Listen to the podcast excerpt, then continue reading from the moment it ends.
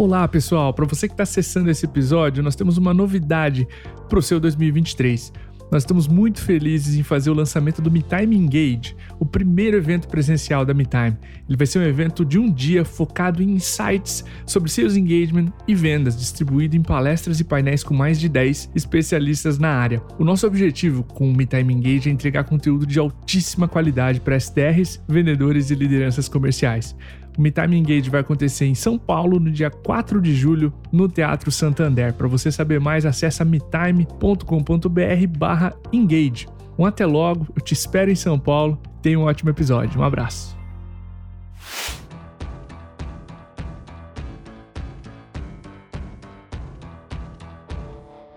Olá pessoal, tá no ar mais um episódio do Cast for Closer, seu podcast para dominar inside sales e colocar suas metas no bolso. Para você que nos ouve pela primeira vez, meu nome é Diego Cordovez e esse programa é feito pela MeTime, referência brasileira em Inside Sales. O software da MeTime, o MeTime Flow, organiza a prospecção dos seus SDRs para que eles sejam mais produtivos, gerem mais oportunidades comerciais e mais pipeline de vendas. Para conhecer o MeTime Flow, acesse metime.com.br. O tema do episódio de hoje é geração de listas e enriquecimento de dados na prospecção. A gente trouxe para falar sobre esse assunto um especialista, um amigo, um empreendedor, está nesse mercado há bastante tempo, desde 2004. Em 2013, ele foi um dos fundadores da Econodata, empresa que ele vem liderando como CEO, que completa 10 anos no ano que vem é o Paulo Kriser. Paulo, seja muito bem-vindo ao teu primeiro episódio com a gente aqui no Cast for Closers. Cara, é um prazer ter você, a tua expertise aqui nesse episódio para a gente falar sobre geração de listas e enriquecimento de dados. Fica à vontade para dar um abraço na audiência, cara, esse espaço aqui é teu. Legal, bacana. Cordovez, primeiro lugar, muito obrigado aí pelo convite. Imagina. Tá, eu sou um admirador aí da MeTime e do trabalho que vocês fazem. O Cast for Closers é um podcast incrível, já escutei vários e vários episódios. Ah, bem famosão aí e ensina muito a, a, galera né, que quer aprender mais sobre vendas e sobre liderança de vendas. Eu sou Paulo Kriser, sou CEO da Econodata.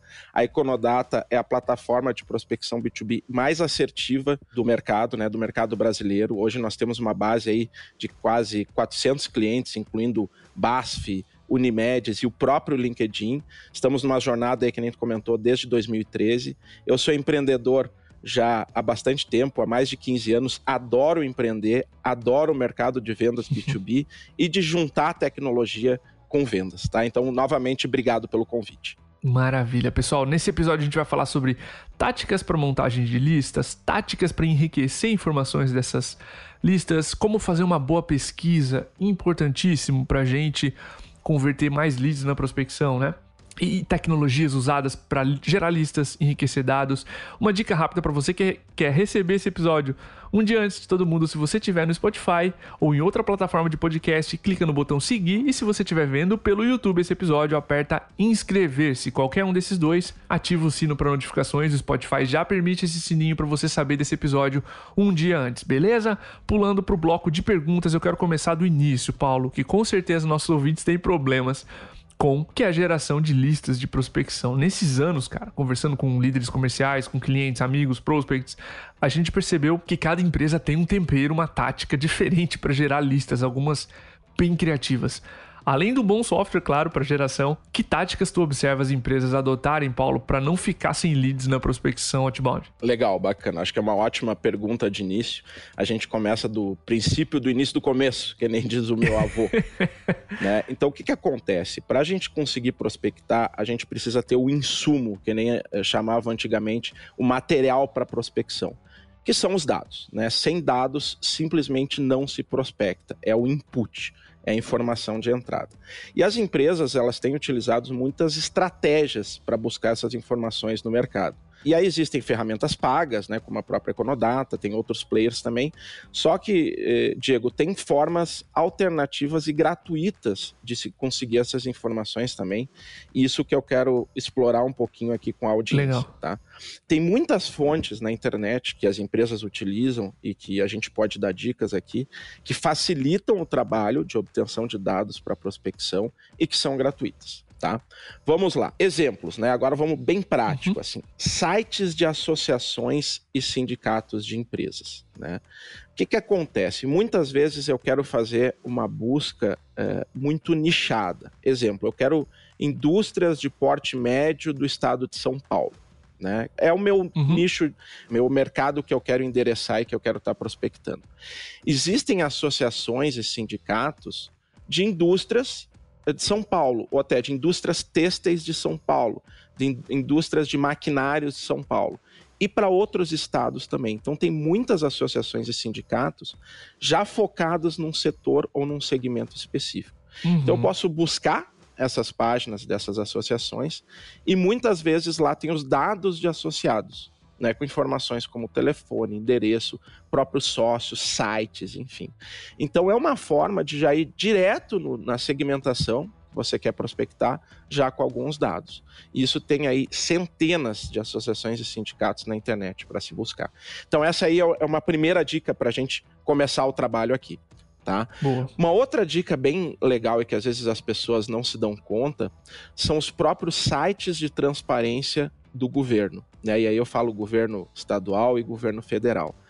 Lá a gente consegue, como as empresas são obrigadas a divulgar né, os contratos que elas têm com, com o governo nesses sites, eu consigo saber, inclusive, o valor do contrato que a empresa fechou com o governo, seja estadual ou federal. Uhum. Por que, que isso é importante? Consegue me dar uma noção de porte e de faturamento da empresa.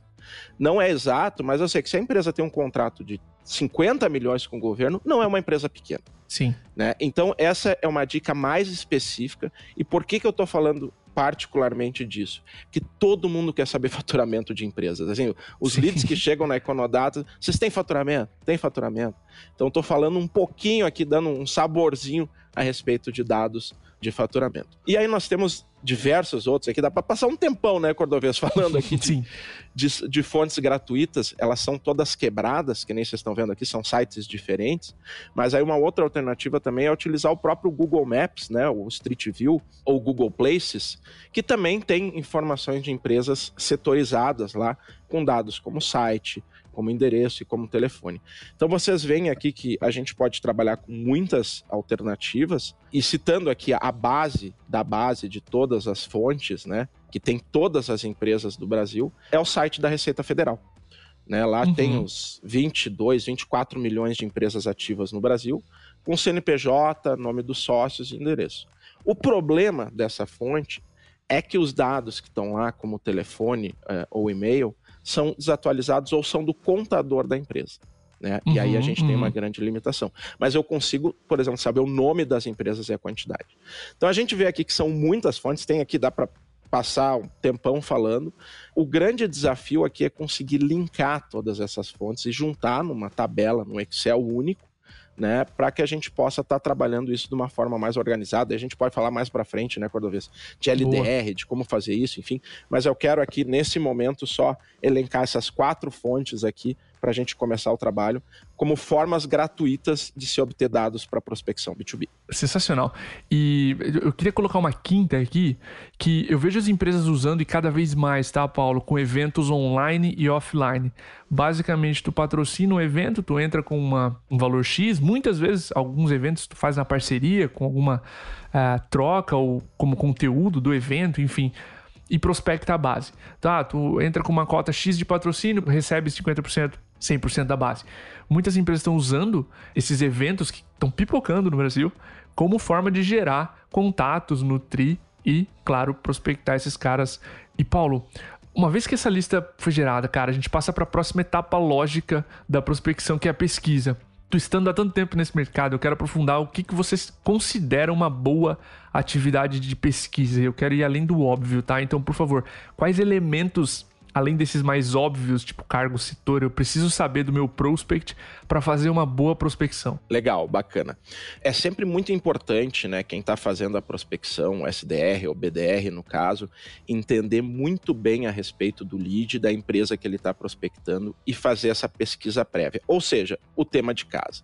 Isso faz toda a diferença no momento do contato para se gerar o rapport e uhum. se gerar o interesse do outro lado, porque puxa vida, realmente esse cara está conversando comigo, mas ele me pesquisou, né? Ele realmente quer vender para a gente, ele investiu um tempo na gente. Eu sei porque eu sou muito prospectado também, e quando eu vejo que tem esse, essas informações a mais a respeito da Econodata, eu vejo que a empresa realmente fez o trabalho de casa. Então vamos lá, o que, que é importante esse prospectador saber para fazer a prospecção? Ele tem que conhecer, primeiro, a respeito da empresa. Né? A gente fala aqui da persona, do decisor e da empresa. Ele tem que saber muito bem a empresa que ele está trabalhando. E aí é legal ele saber os critérios utilizados para se qualificar essa empresa, né? ele já entender algumas dessas coisas para poder trocar essa informação com o interlocutor e também saber informações a respeito do interlocutor. Então vamos começar com um exemplo prático aqui que nem no nosso caso aqui, a Econodata, ela prospecta empresas que já têm uma certa maturidade tecnológica e de processos de vendas. Uhum. Então, eu saber que essa empresa utiliza um CRM, utiliza uma ferramenta de automação de marketing, utiliza um MeTime né, para trabalhar a sua prospecção, já faz diferença para nós, para a gente já conversar a respeito dessas tecnologias com o lead. Né, e começar perguntando, Puto, como é que vocês utilizam a MeTime? Como é que utilizam o CRM aí dentro? Né? Que integrações vocês têm? Uhum. Então, esse é um ponto legal de saber a respeito da empresa. O outro ponto é a maturidade comercial também, entender como que eles fazem isso, qual o tamanho do time, enfim.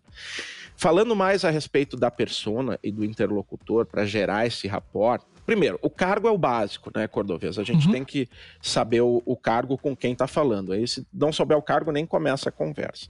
Mas aí a gente pode pegar alguns pontos a respeito disso e entender a história por trás. Por exemplo, há quanto tempo essa pessoa está nesse cargo?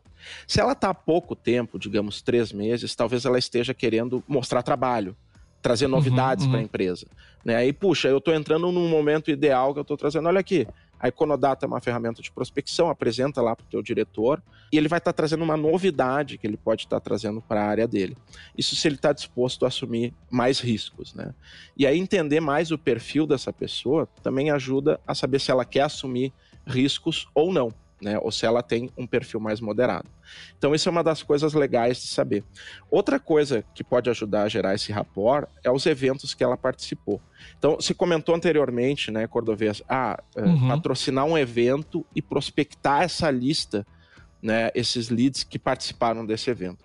Então, isso a gente faz muito na, na Econodata, a gente faz co-marketings também que ajudam nesse processo. Uhum. Então, por exemplo, eu fiz uma, uma, palestra no evento lá da, da Lúcia, da DNA de Vendas, né? E aí a gente fez uma parceria, enfim, e a gente trabalhou muito essa lista. Então, eu perguntar para o lead, poxa, você assistiu a palestra do Paulo, o que, que você achou? O que, que ficou com dúvida? Então, usar esse gancho do evento que ele participou, que aí se consegue entender melhor o que, que o lead está fazendo, o que, que ele está participando. Usar esse gancho realmente pode ajudar também a gerar esse rapport. Então, são quanto mais eu souber desse lead, melhor. Né? Mais eu vou conseguir uhum. gerar essa conexão e gerar um papo, né? realmente uma conversa mais fluida para procurar ali ter alguns encaixes para entrar no processo de venda. Cara, massa esse ponto que tu mencionou. O Chris Orlob, ex-diretor de vendas da Gong, tá? acabou de sair. Ele deu uma dica no LinkedIn que é descascar a cebola, aprofundar as informações que você tem. E quando tu mencionou quanto tempo a pessoa tá no cargo, é justamente isso, né? Que informações moram dentro da informação que eu coletei? Por exemplo, é, diretor de vendas. Tá, mas há quanto tempo? Como tu mencionou, se tá muito mais tempo, tá muito mais à prova de balas, tem credibilidade, pode comprar um projeto grande. Tá menos tempo, talvez seja mais avesso ao risco, mas ao mesmo tempo, né, pode querer mostrar serviço, pode ser adepto ao risco. Ou quais cargos anteriores, né? Se um gerente comercial que eu vou prospectar já ocupou a cadeira de marketing, eu posso personalizar a mensagem para ele falar, olha, e aí, como é que você está aproveitando seus leads que o marketing gera? Se ele trabalhou em marketing, ele sabe o quanto isso é dolorido. Então eu vou vender a MeTime assim. Eu vou dizer, cara, como é que tá o aproveitamento de leads da tua prospecção? Então, são coisas que tu pode customizar a mensagem para aumentar as chances de você atingir o que o Paulo mencionou, você que está ouvindo, que é, pô, essa empresa fez a lição de casa. Então, que informações moram dentro da informação que eu coletei? Ou quantos, sei lá, qual é o tamanho da equipe envolvida? Se essa equipe de 10 vendedores que esse gestor tem, qual o tamanho do salário dessa equipe, né? Beleza, qual o tamanho do budget que esse gestor provavelmente tem na mão? Essa é uma conta de padeiro que você pode fazer. Então, Exatamente. você começa a descascar a cebola e falar, não é só um gestor comercial, é um cara que já está no cargo há X tempo, já passou pela cadeira de marketing, de CS, ou já foi líder, já empreendeu anteriormente. Olha só como eu posso falar de estratégia com esse cara e não só de tático, se ele já empreendeu anteriormente. Começa a construir um perfil da pessoa e trata ela como uma pessoa, não como um cargo. Isso, para mim, tá, Paulo? É uma das maneiras mais diferentes de você olhar a pesquisa. Você olha o LinkedIn, atividades, curtidas da pessoa, posts e artigos que ela publicou, você consegue ver a vida dela. Você faz isso com quem você vai contratar, por que você não pode fazer com quem você vai prospectar, certo? Montar o perfil Exatamente. da pessoa antes de sair tentando falar com ela. Só, desculpa eu te interromper, Cordovez, tem uma coisa muito legal que a gente usa aqui dentro do, do bunch né, de qualificação. Todo mundo quer descobrir o budget né, do, do lead, do, do cliente que vem. Uhum. Só que eh, normalmente não se abre essa informação ou às vezes nem eles sim, têm muita sim. ideia da capacidade de pagamento.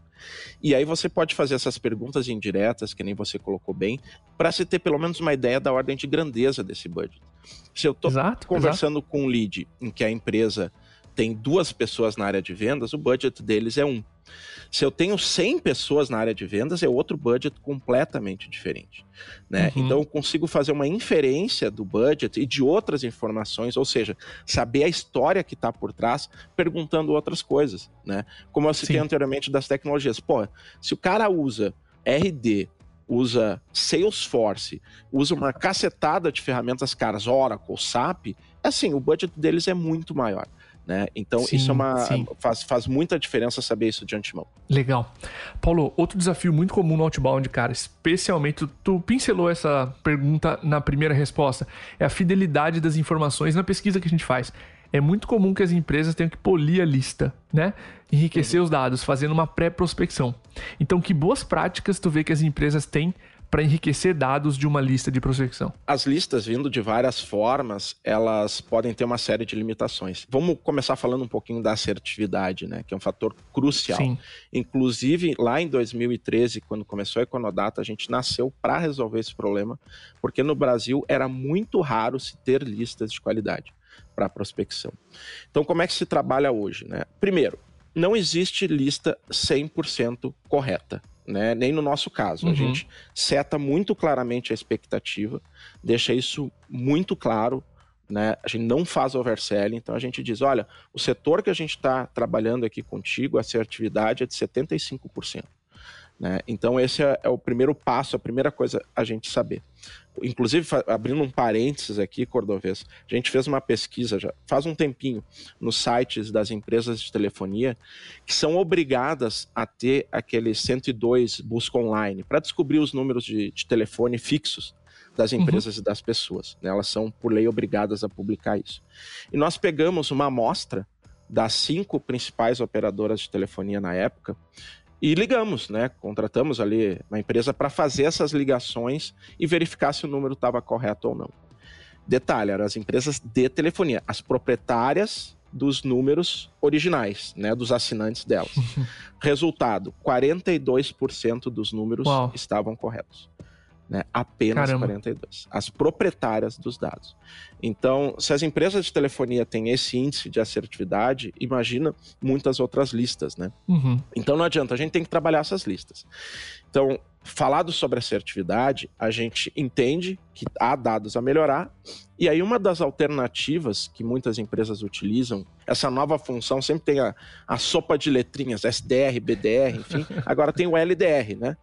Que é o List Development Representative, que é o, a pessoa né, que vai trabalhar esses dados de entrada e vai enriquecer essas listas. Né? Então, ou ele vai ligar e vai corrigir alguns dados, ou vai complementar com alguns dados da, da internet, ou vai executar um robozinho de ligações que nós temos também, para ver se aquele número existe ou não. E assim ele vai aumentar, primeiro, a assertividade da lista e, segundo, a profundidade das informações. Que nem eu comentei aqui contigo. Eu quero, por exemplo, saber se a empresa utiliza uma determinada ferramenta ou não, uma determinada tecnologia ou não. Esse LDR pode ir atrás dessa informação e complementar e já uhum. trazer isso pronto para o SDR. Então essa é uma das alternativas, tá? A segunda alternativa é utilizar ferramenta de enriquecimento de dados sim, via APIs. Sim. Né? Então você, ah, eu tenho uma lista aqui que eu recebi de um co-marketing ou de um evento lá com a DNA de vendas e eu quero enriquecer esses dados, eu plugo numa API, né, enriqueço utilizando uma chave ali, como por exemplo o nome da empresa ou o site, e com isso eu trago outras informações, como quantidade de funcionários, capital social, faturamento presumido, que todo mundo quer saber, né? E diversos outros dados que a gente pode estar trabalhando. Então, essa é outra alternativa, Cordovez, que a gente tem de enriquecer esses dados, né? A gente tem, a gente trabalha com esse tipo de API e realmente prepara muito a informação antes do, do SDR sair ligando. E aqui eu quero fazer um outro parênteses que é muito, muito legal em função desses dados, né? o quanto mais dados você tiver de antemão a respeito do lead, menos você vai precisar perguntar depois. Né? Então uhum, você consegue uhum. antecipar a etapa de qualificação. Né? Eu já começo a qualificar o lead antes, já sei se vou trabalhar com aquele lead ou não, e os leads já mais qualificados, né, mais precisos, mais de acordo com o meu SP, esse sim eu ligo, vou para cima e obtenho outras informações que eu ainda não tenho. Massa. Paulo, eu quero mergulhar na quarta pergunta, nesse profissional que você mencionou. Existe ainda bastante dúvida no escopo de trabalho, até onde esse profissional vai, até onde o profissional que é o SDR, que vai prospectar, o PDR, né, que vai fazer a prospecção de fato, começa, né? Onde termina o trabalho de um, onde começa o trabalho do outro. Então, como é que você vê, cara, as melhores empresas integrando LDRs e SDRs na prospecção?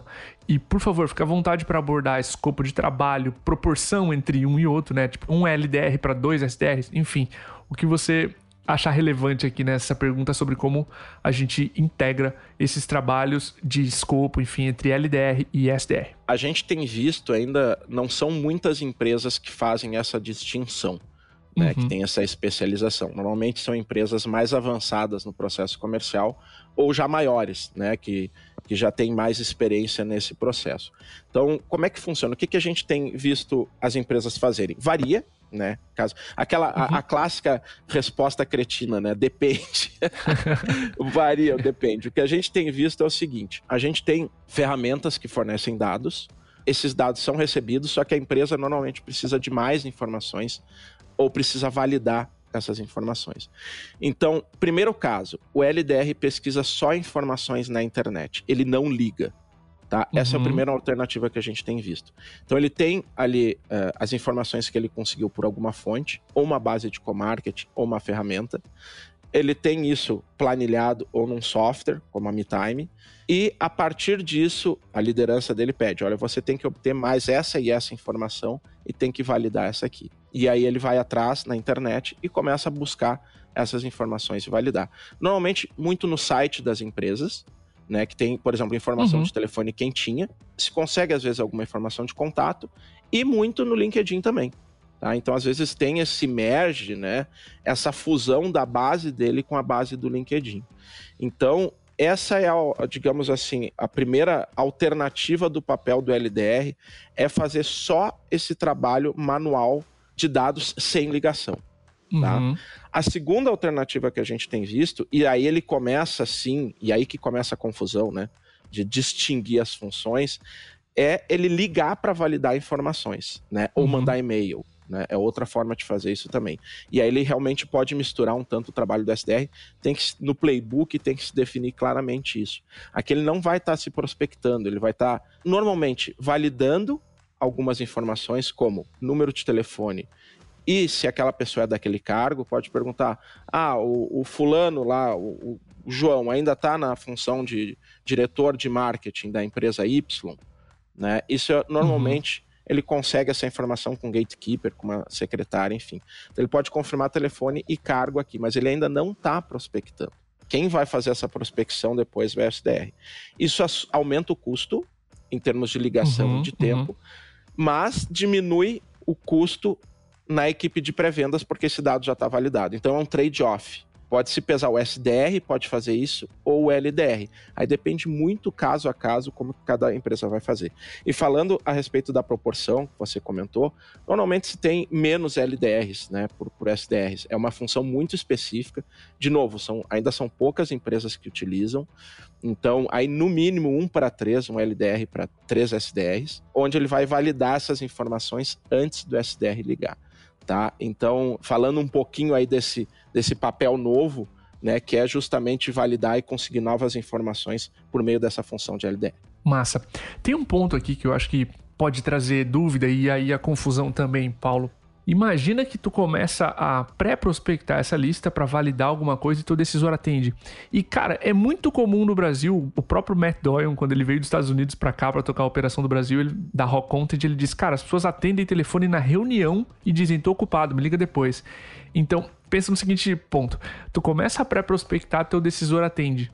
E a janela que você tem agora? Então, teu LDR fica naquela, pô, já tô com o decisor, já é uma prospecção, cara. O cronômetro tá rolando, entendeu? Se você for ligar para ele de novo, percebe o, o incômodo Sim. que já tem e a, e a perda de, de uma oportunidade de se conversar. Então, eu acho que um, um, ponto que pode gerar muita dúvida e confusão e conflito nos times é, pô, se a informação tiver certo, o decisor já atendeu uma janela que você perdeu. É verdade. Porque você ligou para validar um dado, né? E aí é. tem uma pessoa não preparada para conversar com aquele decisor que tá com a janela de atenção aberta ali para você, né? Perfeitamente. Por isso, só falando a, a minha a opinião aqui, na minha opinião, o que eu acho melhor o que a gente faz aqui dentro é o LDR trabalhar só com dado manual na internet sem ligar. Uhum, né? Uhum. Porque se o LDR for ligar, tá com o decisor e já for falar com ele, eu já estou fazendo trabalho de SDR. Então, deixa o SDR fazer esse trabalho. Sim. Né? Então, eu Sim. acho que o LDR pode enriquecer, pode usar API, pode ir na internet, mas quando entrar o contato efetivo com o meu interlocutor, a gente já está falando de SDR. Massa, massa. Paulo, para encerrar, cara, sendo a Econodato uma tecnologia né, para geração de leads, como você mencionou, não posso deixar de abordar aqui o stack envolvido. Então, quais as tecnologias você vê as empresas usando para gerar lista, fazer a pesquisa e enriquecer dados na prospecção? Pode abordar os três assuntos aí. Legal, bacana. Gerar lista. Bom, vamos começar pela melhor, né? Gerar lista é Econodata. Fazendo um pouquinho de propaganda aqui, mas... Sabia desse risco, tá? É, sabia desse risco, né? Eu sabia desse risco.